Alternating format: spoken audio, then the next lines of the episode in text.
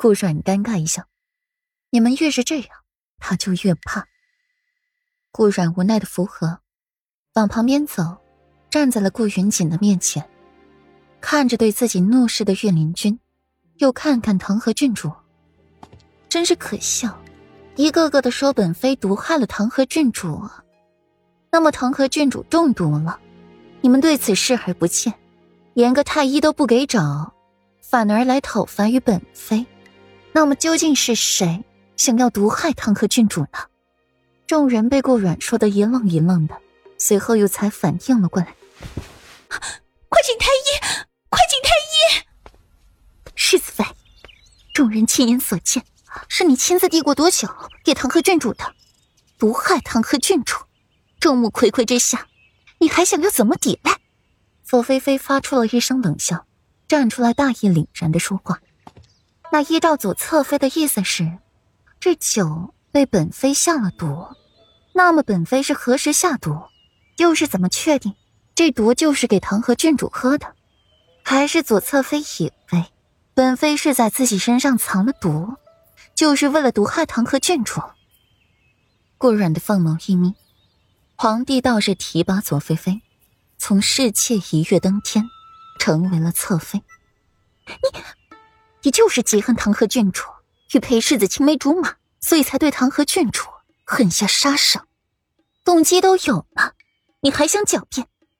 左菲菲一时词穷了，可是想着唐河确实是喝了过软的酒才会晕倒的，身上又起了那么多的红疹子，于是就更加的笃定了。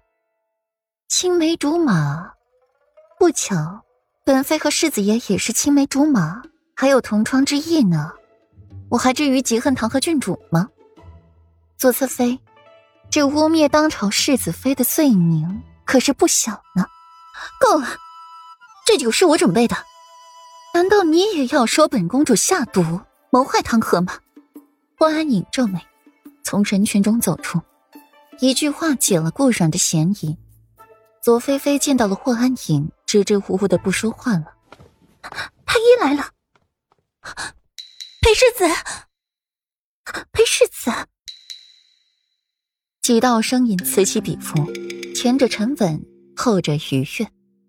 顾阮偏头看去，见裴玉一袭的绛紫色朝服，衣袍翩飞，温润如玉，优雅金贵，眉目如画，斑斑若画，皎如秋月，好一个翩翩卓氏家公子呢。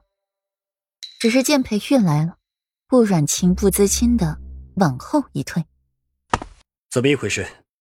裴玉看到了霍安影，脚步一顿，又恢复了自然，朝顾阮走，轻轻握着顾阮的手，余光瞟到了谢斐，出现了一抹得意来。就你看那样子，顾阮不自然的把手抽回来，又将目光落在了唐河郡主身上。程太医，唐河怎么样了？皇帝匆匆赶来，看到了唐河的脸，眼底划过了一抹痛色。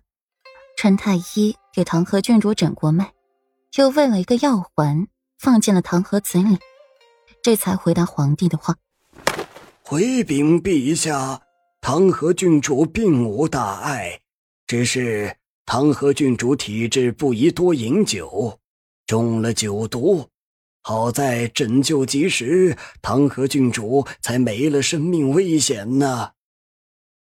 只需按照微臣开的药方喝上几贴药，好生休养就可。